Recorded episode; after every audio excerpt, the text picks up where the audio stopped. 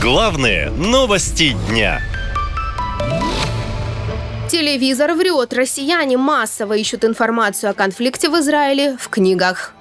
Чуть больше недели прошло после того, как Хамас совершил атаку на Израиль. Именно в это время российские книгоиздатели зафиксировали резкий скачок интереса к литературе об арабо-израильском конфликте. Так, в Читай-городе продажи тематической литературы выросли на 30%, а в Литресе вообще подскочили почти в 9 раз. Эксперты уверены, такой интерес вызван тем, что российские СМИ не рассказывают о причине конфликта, а это только усиливает стресс и тревогу у россиян. Вот они и находят литературу, которая по позволит проанализировать ситуацию и сформировать свое мнение самостоятельно, уверен социолог Сергей Кравченко.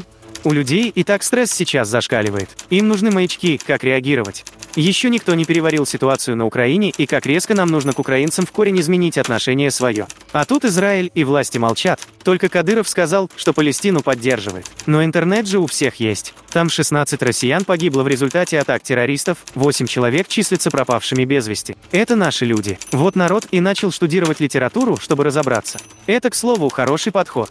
Доверие к книге как источнику информации отмечает большое количество россиян, а вот к СМИ уровень доверия, наоборот, падает как никогда. Это показывают и свежие исследования в ЦИОМ. Уровень доверия к телевидению снизился за последний год на 33%. Раньше абсолютное большинство граждан доверяло именно этому виду СМИ.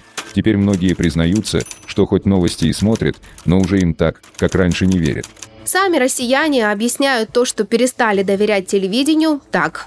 Потому что явно что-то не сходится э, с тем, что происходит, что я вижу своими глазами. Поэтому, естественно, не доверяю. Не все можно верить, то, что говорят. Говорить можно все, что угодно. Главное, что сделано. Не хотят панику наводить, поэтому ничего конкретного и честного, я считаю, не говорят.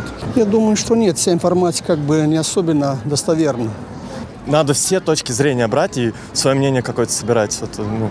Нет, не верю. Потому что там все проходит проверку. Вот, мы верим интернету. И просто логическое мышление, не верю, процентов, наверное, 70-80 э, не совпадает. Вот. А потом не важно доверять и не проверять, надо слушать, анализировать и желательно разные источники и ждать, как это проявляется по жизни. И хотя телевидение все еще остается основным источником информации для россиян, доверие к нему падает на протяжении всего года, а интернет-медиа и личные блоги, наоборот, показывают заметный рост. Причем, если раньше это наблюдалось только у молодежи, то в этом году скачок интереса к интернет-медиа и телеграм-каналам зафиксирован и среди людей в возрасте от 45 до 60 лет. Надоело слушать вранье, признаются россияне ищут новые источники информации. Наша лента. Веселим, сообщаем, удивляем.